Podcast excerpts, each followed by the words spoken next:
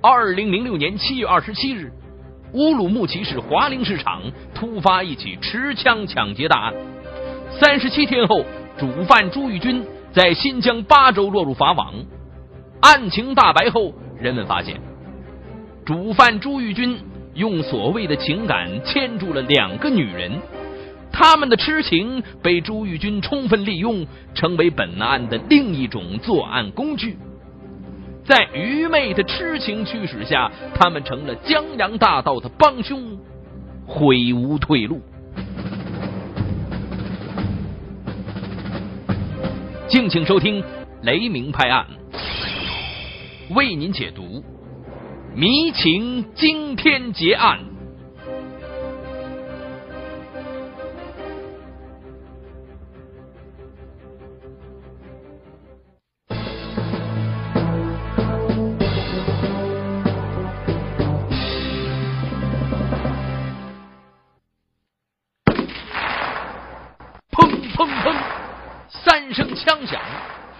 光天化日之下，一个鲜活的生命瞬间挣扎着倒在血泊当中，燥热的乌鲁木齐顿时被凝固。此时是二零零六年七月二十七日十三点四十分，乌鲁木齐市繁华的华陵市场。十分钟前，华陵市场个体商户贾崇娟来到距自家店面约五十米远的中国农业银行取营业款。当他取了三万块钱，走到距店铺只有七八米远的地方的时候，身后突然窜过来一名女子，一把拽住了他装钱的挎包。啊！有人抢钱了！贾崇娟大喊了一声，惊恐的喊叫声一下子响遍了嘈杂的市场。他一边喊一边拼命的抓住了挎包。听到有人抢钱，华陵市场内的商户、雇工和顾客纷纷向案发现场围拢过来。天骄板材铺的故宫，三十八岁的河南青年贾红旗跑在了最前面，他一个跨步扑向了抢劫者，双手死死的拽住了挎包。女劫匪在被他扑倒的瞬间，突然从怀里掏出一把手枪，对着贾红旗连开了三枪。第一发子弹从人们的耳边呼啸而过，后两发子弹击中了贾红旗的头部和胸部。贾红旗轰然倒下，鲜血从头部和胸前喷溅而出，而他的手还死死抓着那只胯包。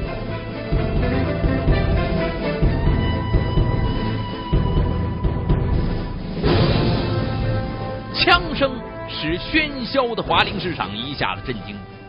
当人们明白过来怎么回事的时候，全都围了上来。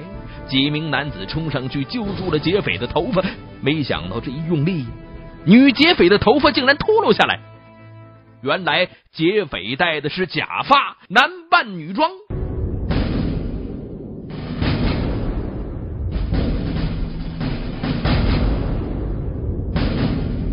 在愤怒的群众面前，这名劫匪吓得哆哆嗦嗦，束手就擒。随即。警方赶到现场，迅速对劫匪进行突审。劫匪名叫庞新军，是安徽人，刚来新疆打工不久，被来自山东济南的朱玉军拉来一起抢劫的。还有一个女人为这次行动站岗放哨。庞新军对于这个女人呢，只是远远的见过，三十出头，披肩长发，穿着黄色的连衣裙儿。对于这个女人叫什么，他还不清楚。庞新军还供出了朱玉军的住处以及他见过朱玉军的女朋友马琴等一些重要信息。警方迅速展开行动，一组即刻奔赴济南，另一组按照庞新军交代的地址赶到朱玉军的住处。警方破门而入，在出租屋里搜出了枪套一个，子弹二十发，但是马琴不在住处。警方迅速赶往中山路步行街他的店铺当中，终于找到了马琴。让警方吃惊的是，二十二岁的马琴上身穿着一件红色的 T 恤，下身配着浅色的超短裙青春靓丽而时尚，正坐在店里安心的经营着他的饰品小生意。见警察来到店里，他愣了半天，办案刑警也愣了。无法把他和凶残的劫匪联系在一块儿。刑警向马琴询问朱玉军的下落，马琴这才意识到是男友出了事儿，吃惊的张大了嘴巴。看着马琴单纯而茫然的眼神，警察相信他是无辜，但为了通过他联系上朱玉军把他带回了刑警队。民警搜遍了出租房和小食品店，也没有找到一张朱玉军的照片。问马琴，才知道朱玉军从来不照相，这才意识到劫匪是多么的狡猾。专案组继续对马琴进行讯问。当天下午六点多，马琴的手机突然响，在警方的示意下，马琴接通了电话，果然是朱玉军。朱玉军问他在哪儿。深爱着男友的马琴，为了暗示男友自己已经不方便说话了，在电话里面支支吾吾。果然，等警方拨过去，对方已经关机，再也没有开机。此时，飞赴济南的刑警在济南警方的配合下，查清了朱玉军的真实面目。朱玉军，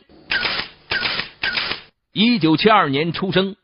山东济南市人，一九九六年七月结婚，第二年有了孩子。一九九七年秋天，不务正业的他伙同别人盗窃国家公用电缆，被当地法院判刑五年，到新疆巴州服刑。二零零二年，朱玉军出狱，回到老家，但妻子对他相当冷淡。他也听说了一些关于妻子的绯闻，慢慢觉得自己是一个多余的人。他们离婚了。二零零三年秋天，离开了济南，再次回到巴州。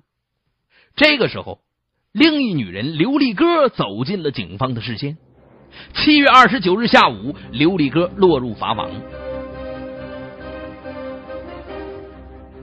我们再回头说一说马琴。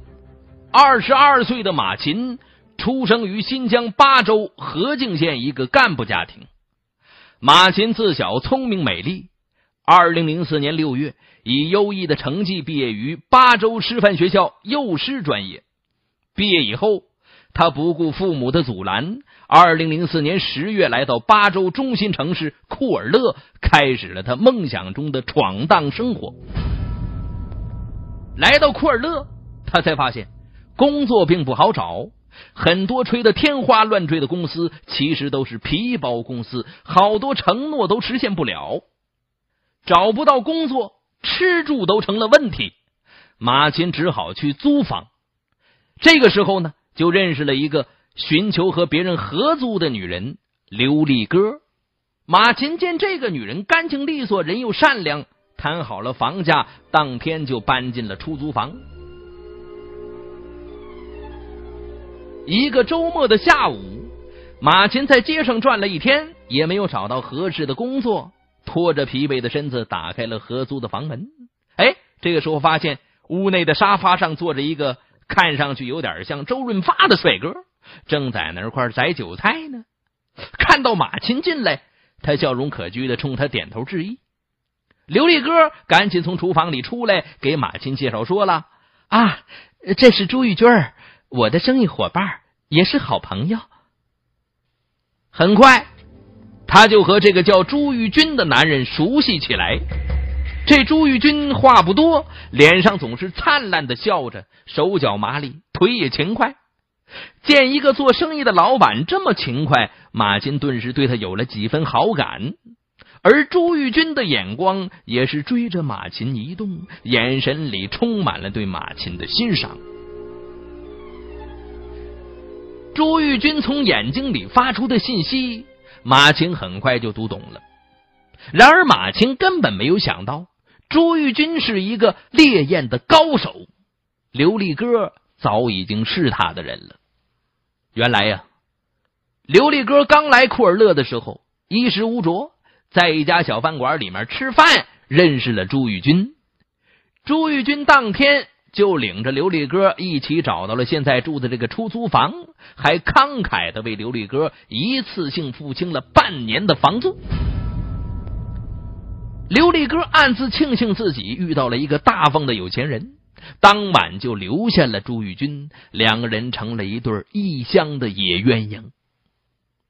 两个月以后，马琴出现了，朱玉军更加频繁的出入琉璃哥家，每次过来，朱玉军都带着好吃好喝的，然后给他们做饭、扫地、倒垃圾、收拾房间。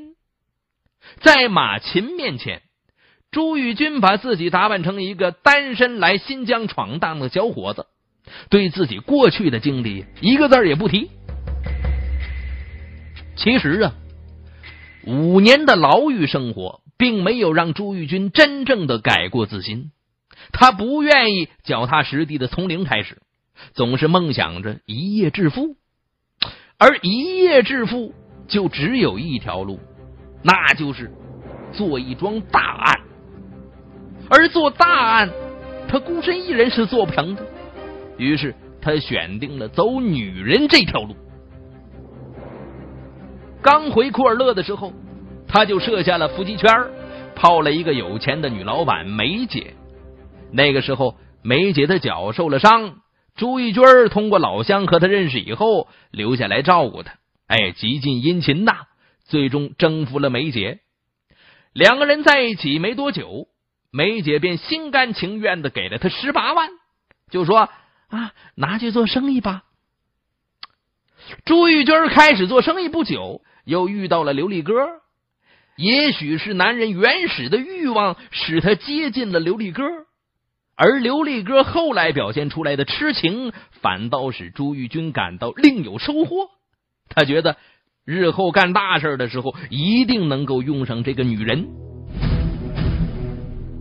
认识马琴以后。朱玉军一下子又被纯情的马琴给吸引住了。朱玉军决定向这个涉世未深的女孩子发动爱情攻势，既要占有她的身体，又要在将来的时候利用她的单纯。刚踏入社会的马琴被朱玉军彻底的吸引了。朱玉军英俊潇洒，又很有钱，却没有一点恶习，会体谅人这马琴琢磨。哎呀，要是找这么一个男友，真是不错。然而朱玉军一来，刘丽哥就变得怪异起来，使他搞不懂俩人到底什么关系啊？难道他们俩？哎，但是有一天深夜，他发现刘丽哥从外面领回来一个男人，他这才认定朱玉军和刘丽哥没有男女关系。朱玉军依旧向马琴献着殷勤，马琴也顺水推舟。然而他发现呢，只要朱玉军和自己聊天，刘丽哥的表情就很难看。聪明的马琴想，会不会是刘丽哥也喜欢朱玉军啊？而朱玉军又喜欢自己呢？为了证明自己的魅力，马琴决定悄悄搬家藏起来。如果朱玉军能找到他，就说明他是爱自己的。果然。见马琴搬走了，朱玉军怀疑是刘立哥说了什么，大发雷霆啊！要求刘立哥马上找到马琴，否则就不再理他了。这刘立哥只好屈服，就恳求朱玉军不要不理他，只要他能见到他，他愿意为他做任何事情。你看，在这场角逐当中，马琴赢了。在马琴新租的房子里面，两个人开始了同居。然而他不知道，朱玉军有时候以做生意为名，还偷偷的去刘丽哥那里约会。朱玉军对马琴的照顾可谓无微不至，每天为马琴洗衣做饭，连内衣内裤都帮他洗，让马琴感动不已。二零零五年春天，朱玉军来到乌鲁木齐华陵市场做食材生意。把马琴就也带到了乌鲁木齐。这期间，朱玉军一直没有放弃自己心中做大事的计划。二零零五年七月，朱玉军带马琴去西藏旅游，一路上，朱玉军为马琴照了上百张照片，但自己却不愿照一张。哎，马琴疑惑不解呀，为什么不照啊？没想到朱玉军把脸就沉下来了。你不要强迫我，我这个人就是讨厌照相。其实啊，朱玉军是不肯在马琴手里留下照片，以便将来有一天事发之后顺利出逃。这次去西藏，朱玉军原本是想买一支枪，然而他怕把枪带在身上出事儿，准备把这个带枪的任务让单纯的马琴来完成。二零零六年四月份，马琴的店里需要进货。朱玉军说：“有一笔大生意等着要做，让马琴独自前往西藏。”马琴动身以后，朱玉军在电话里面不断的向他倾诉着相思之苦。马琴到了西藏的第二天晚上，朱玉军吞吞吐吐的说了：“哎，你你能不能帮我带一支枪回来？”马琴一听，心里咯噔一下，问他买枪做啥？朱玉军就说了：“啊，我特别喜欢枪，一直希望有一支枪，我想珍藏起来。那你自己怎么不来买？你看，那你是女人，不容易被发现。”马琴知道买枪是犯法的，但他还是答应了，以五千块钱的价格买到了一把仿六四手枪和搭售的三发子弹。马琴小心翼翼的把枪弹包裹好，藏在货物里面，搭上了一辆长途货车，把货就带回了乌鲁木齐。见马琴顺利的带回了枪，朱玉军是欣喜不已呀，直夸着马琴办事利落，两人又过起了甜蜜的日子。朱玉军的生意状况越来越差，眼看着就要坐吃山空。他开始策划自己的行动了。二零零六年七月初的一天，朱玉军回到库尔勒，找到了刘丽哥，提出请他利用女性的身份为自己放风。刘丽哥明知道这是犯罪，但是为了不失去朱玉军，也为了表达自己对朱玉军的爱，他还是答应了。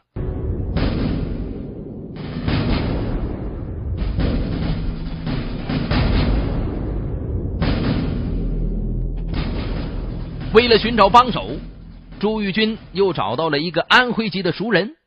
然而，这个熟人呢，一听是抢劫，死活都不同意。但是，这个熟人的表弟，一个从安徽刚来新疆打工的小伙子庞新军，听了，哎，他欣然同意入伙了。二零零六年七月二十五日傍晚，朱玉军把庞新军带到家里喝酒，见马琴在旁边不好说话。他就逼着马琴喝了两杯酒，马琴生气的喝了下去，不一会儿便倒在床上睡着了。见马琴睡着了，朱玉军开始和庞新军详细研究抢劫计划。他们把目标定在华陵市场农业银行门口。朱玉军一开始决定自己男扮女装上场，然而市场里面好多人都认识他呀，他只好让庞新军出面。第二天早晨，马琴醒过来，发现朱玉军他们已经不在屋里了，打手机也是关机。其实啊，这个时候朱玉军和庞新军已经开始为抢劫做准备工作了。朱玉军去商店买来了假发套，然后又到银行熟悉地形。二十七号中午，朱玉军把枪交给了庞新军，告诉他枪里有三颗子弹，不到万不得已，千万不要开枪。同时呢，把自己准备用的假发套也一并交给了庞新军。案发以后，一张大网铺开了。三十七天后，朱玉军被抓捕归案。他对自己所犯的罪行供认不讳，也供出了利用马琴为他买枪和利用刘立哥为他放哨的真实想法。马琴。被关进看守所以后，才认识到自己的荒唐和愚蠢。为了爱情，他触犯了刑律，而所谓的爱情，不过是朱玉军这个江洋大盗利用他的手段而已。九月六号，当办案民警提审他的时候，告诉他朱玉军一直在利用他，和他同居以后，和刘立哥一直保持情人关系的时候。他嚎啕大哭，后悔自己上了朱玉军的当，但是一切都晚了。国听网整理发布，最新章节请登录网址国听点 co 查询收听。